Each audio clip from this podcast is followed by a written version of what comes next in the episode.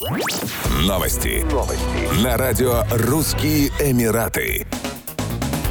Объединенные Арабские Эмираты и Израиль может соединить железная дорога. С таким предложением выступила министр транспорта и безопасности дорожного движения Израиля Мираф Михаэли на Всемирном правительственном саммите в Дубае. По ее словам, речь идет о поезде мира, который соединит порт Хайфы с портом в Дубае. Я очень заинтересована в этом, и я знаю, что мои партнеры в ОАЭ тоже заинтересованы. Нам нужно, чтобы это произошло, сказала Михаэли. Отношения между двумя странами значительно улучшились после подписания Авраамовых соглашений в 2020 2020 году. К настоящему моменту между двумя странами было подписано более 50 соглашений в различных секторах. Министр транспорта и безопасности дорожного движения Израиля и официальные лица ОАЭ также обсудили вызовы и угрозы, с которыми сталкиваются две страны, и возможности для достижения процветания стран.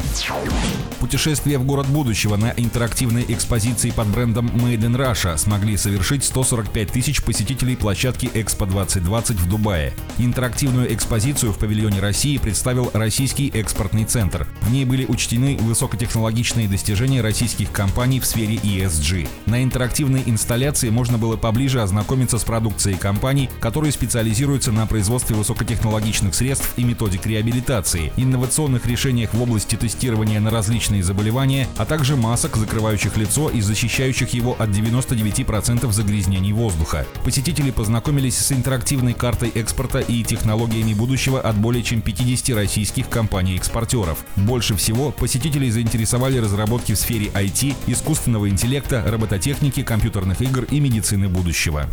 Еще больше новостей читайте на сайте RussianEmirates.com